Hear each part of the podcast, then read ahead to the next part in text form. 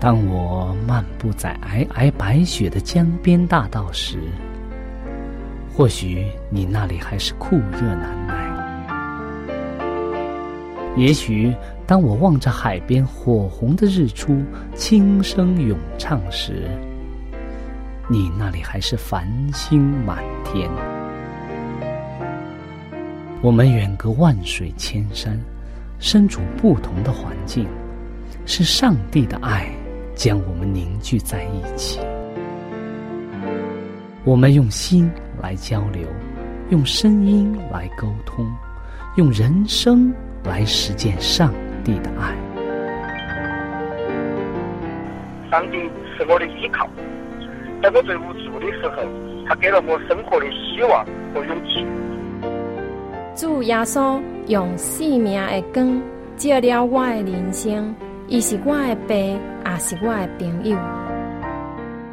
人非有信，就不能得上帝的喜悦。上帝好似我爹哋咁样，好关心我，好爱我。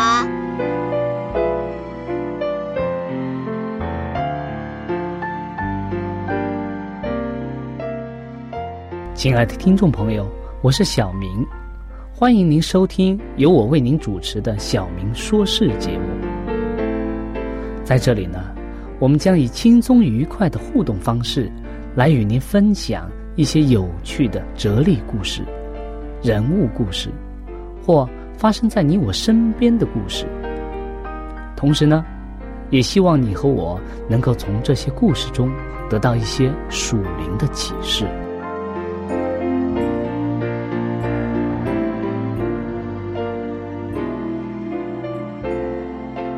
欢迎您收听《小明说事》。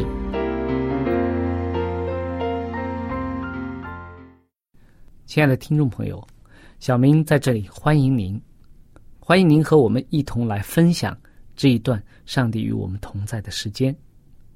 在今天，我们会先和大家分享一则有关圣灵方面的一个小故事。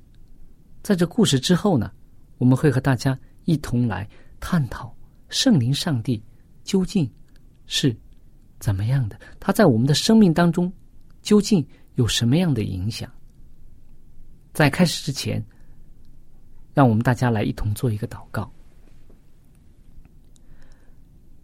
亲爱的主，爱我们的父，我们感谢你，因着你圣灵的感动，使我们能够。有一颗愿意顺服的心，也使我们能够通过圣灵的帮助，通过圣经的指引，能够真正的认识上帝，认识圣灵上帝，也认识圣子上帝。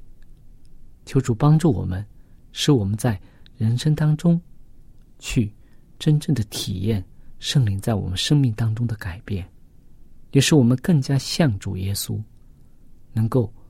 为主做光做盐，我们献上这样的祷告，奉耶稣基督的名，阿门。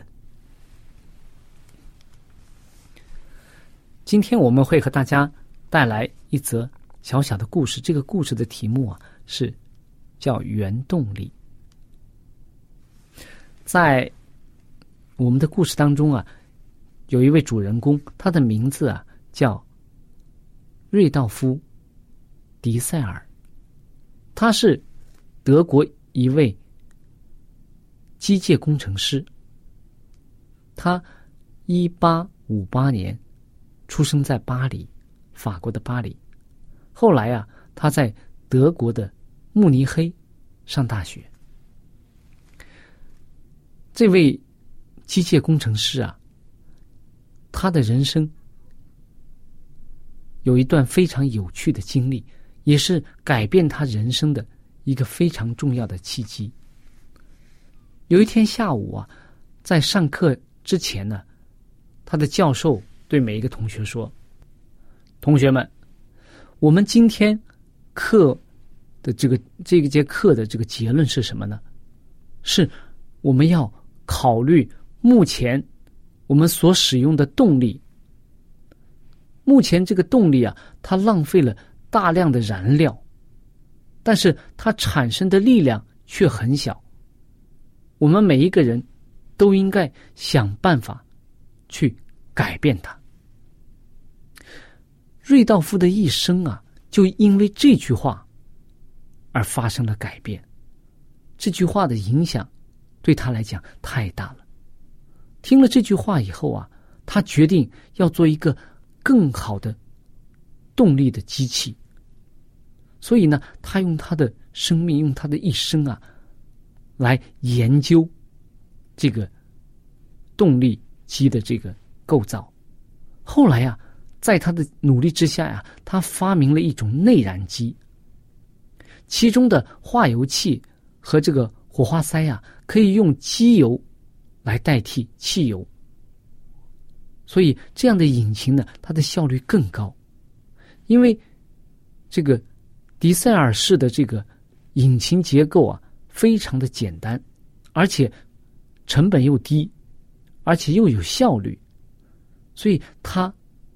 起到了很好的这个，在动力的这个转化过程当中起到了非常好的作用，而且它改进了当时的交通工具。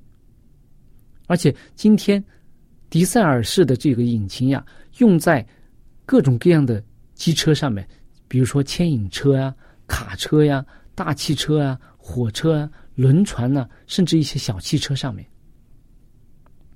瑞道夫。迪塞尔啊，在他在物理世界的这个发明啊，正是你我要在灵性世界上要走的方向。究竟什么需要我们去思考，需要我们去做一个决定的呢？在这个慕尼黑的那天啊，在德国慕尼黑上课的那一天啊。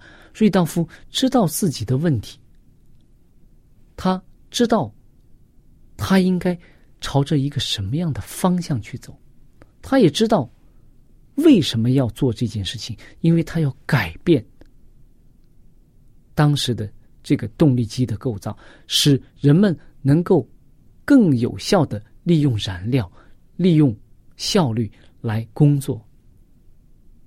这个时候啊，我们。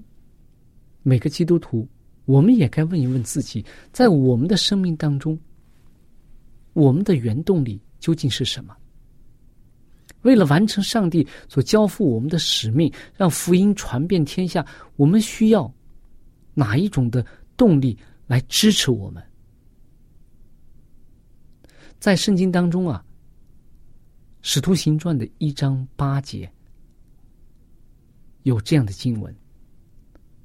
他说，但圣灵降临在你们身上，你们你们就必得着能力。圣灵降临在这些门徒身上的时候啊，他们就得到了属天而来的能力。所以，我们的原动力，基督徒的原动力。改变生命的原动力究竟是什么？是圣灵的力量。在第一个世纪当中，就是当使徒们被圣灵所感动，到处去传扬福音的时候，福音就传遍了当时的世界。耶稣来临之前的最后时代呀，也是会有同样的事情发生。在那个年代。青年们要充满能力，在他们的邻舍和朋友之间为耶稣基督做见证。在你的有生之年，你是不是愿意、希望看到这件事情发生呢？你愿不愿意加入这个行列，用圣灵的感化，来使自己充满了力量，去为耶稣基督做见证，去真正的。传扬福音呢？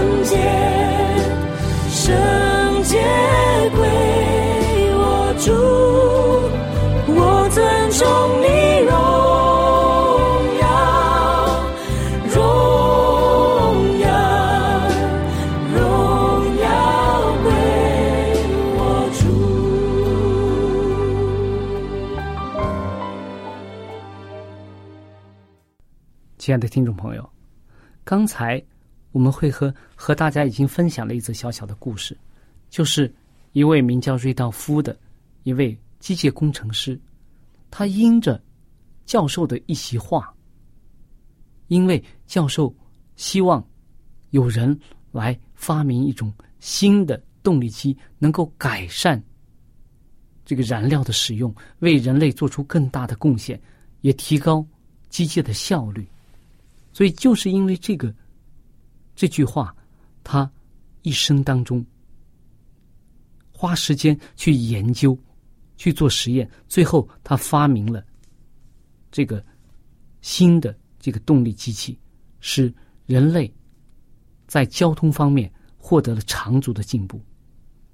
那么，从而引申到我们每个基督徒，我们在人生当中，我们。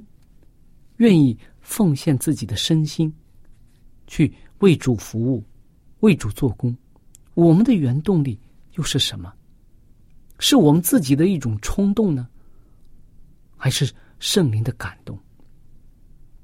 我们说，不是每一个基督徒都被上帝呼召作为专职的传道人，但是每一个基督徒都有传道的使命。是不是圣灵在我们心中做工？这个是我们每一个人需要问自己的问题。我们说，基督徒的使命啊，是为耶稣做见证，传天国的福音。圣灵是我们真正认识上帝、了解上帝、为上帝做工的原动力。如果没有圣灵的感动和帮助啊，我们就一无所能。这个不光是我们的经验，我们也可以在使徒的身上看到同样的经验。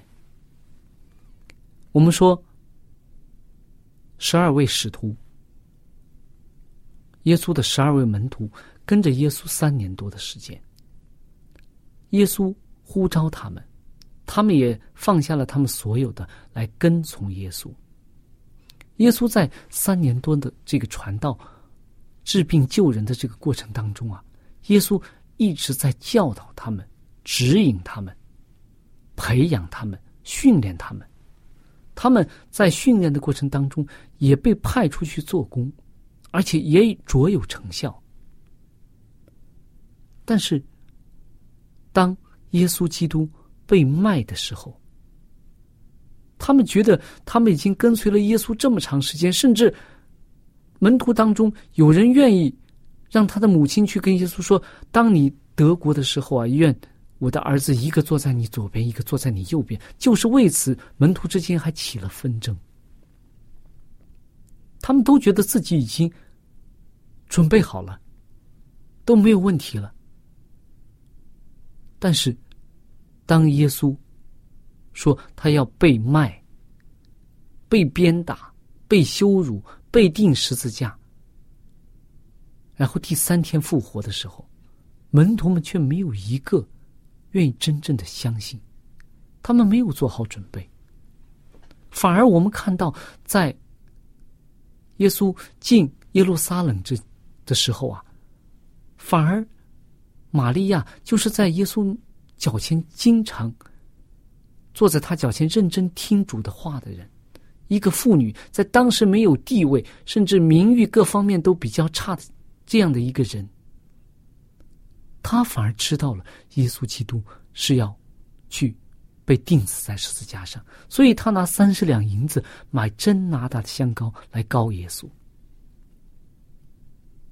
所以这些门徒们，他们接受了培训，他们看到了耶稣基督的大能，他们。可以说，是看到耶稣神迹最多的人，对吧？我们可以看他们五饼二鱼，然后耶稣让死人复活，拿撒路复活，让寡妇的孩子复活，让雅鲁的女儿复活，这些神迹其实都在他们眼前展现着，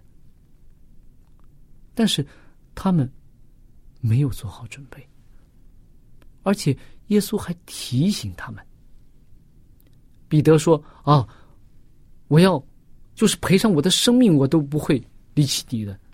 我为你，我舍出生命都可以。”耶稣说：“鸡叫一先啊，你要三次不认我。”耶稣提醒了彼得，然而彼得还是跌倒，甚至连。卖耶稣的犹大，甚至连卖耶稣的犹大，耶稣都提醒他。耶稣说什么？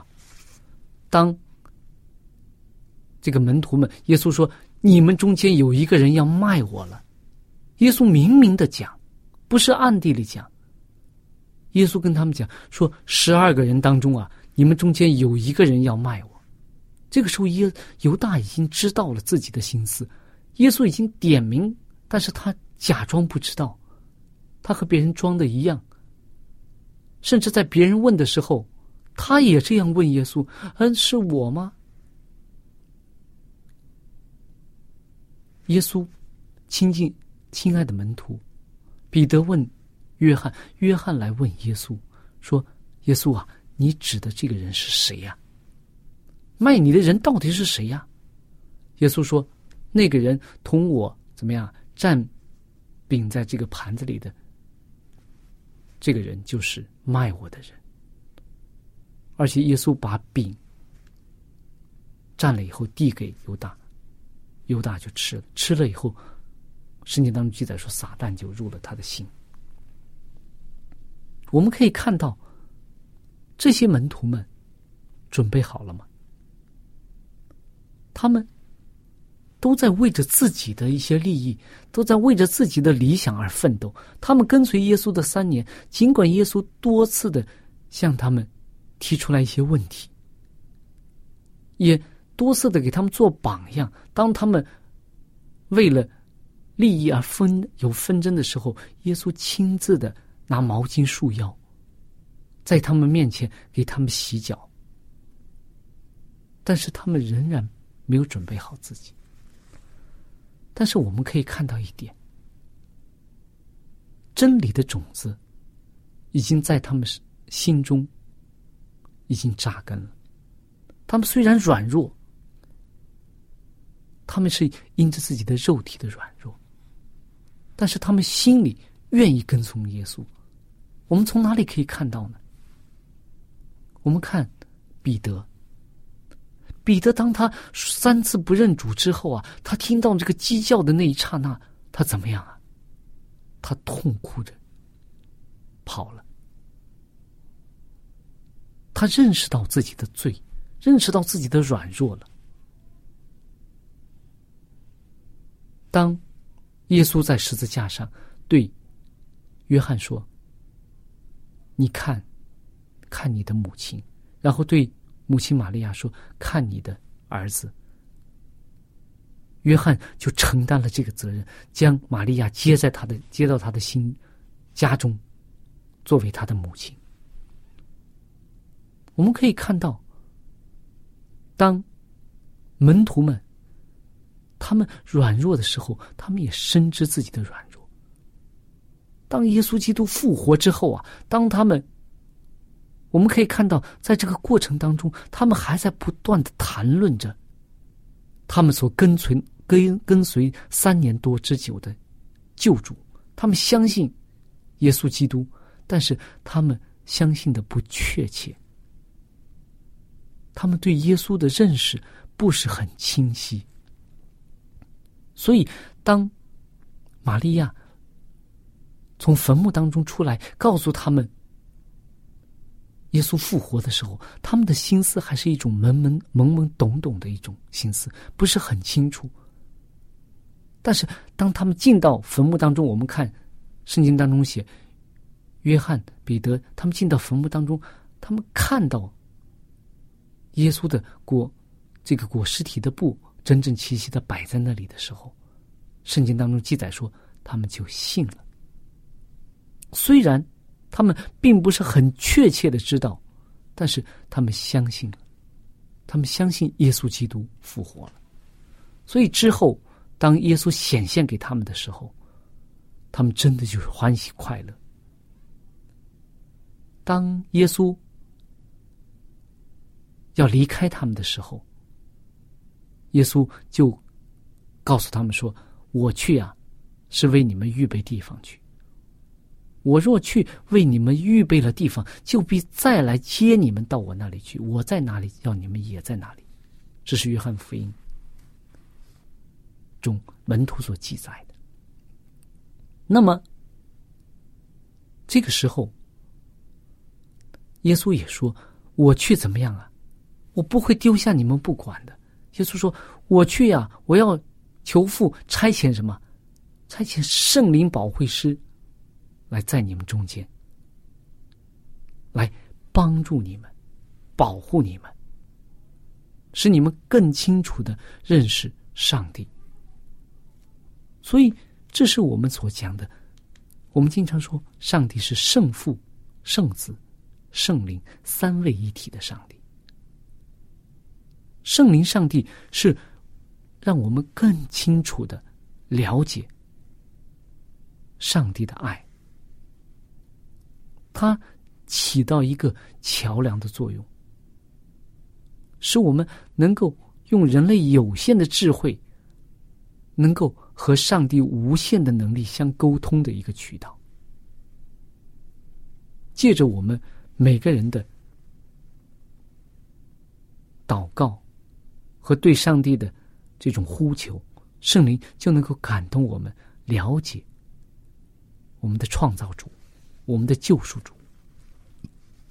所以我们在《使徒行传》《使徒行传》当中，我们就可以看到，哇，这个圣灵降临之后啊，这个使徒他们由一些软弱的，甚至是无知的。这些人怎么样变成大有能力的为耶稣做见证的？从使徒行传的二章开始啊，我们可以看到，门徒当他们在五旬五旬节的时候被圣灵所感动的时候啊，被圣灵所充满的时候，他们就变成完全不同的人，他们就大有能力的为耶稣基督做见证。五旬节的时候，彼得他的讲道大有能力，他感动许多的人。相信耶稣基督，以至于啊，一天啊，门徒怎么样啊？添了三千人。在，这是在《使徒行传》的二章四十一节所记载的。而且啊，他们怎么样？圣经当中记载说，他们天天同心合意的横切在店里，而且在家中掰饼。存着欢喜诚实的心用饭，赞美上帝，得众民的喜爱。主将怎么样？得救的人，天天嫁给他们。当他们同心协力的在上帝面前祈求的时候，为上帝而大发热心的时候，主就将得救的人天天嫁给他们。我们说，我们传福音是靠我们的力量吗？不是，我们只是尽我们自己的责任，努力的去为圣公而服务，那么真正感动人心的是圣灵，是圣灵上帝。所以，我们唯愿我们每个人就像使徒行传一章八节所讲的，圣灵降临在你们身上，你们就必得着能力。亲爱的听众朋友，我们的节目到这里就结束了。如果你有什么属灵的感受，或者是听了节目之后有什么感动，你可以用电邮的方式和我们直接联系。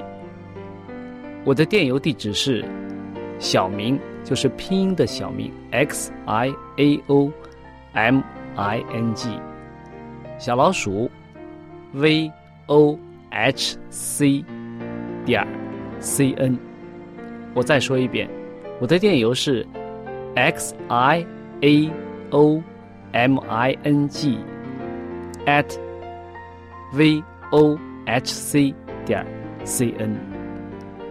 那欢迎您写信给我们，我们可以在属灵的历程上可以互相勉励、互相支持、扶持，共同奔走天国的道路。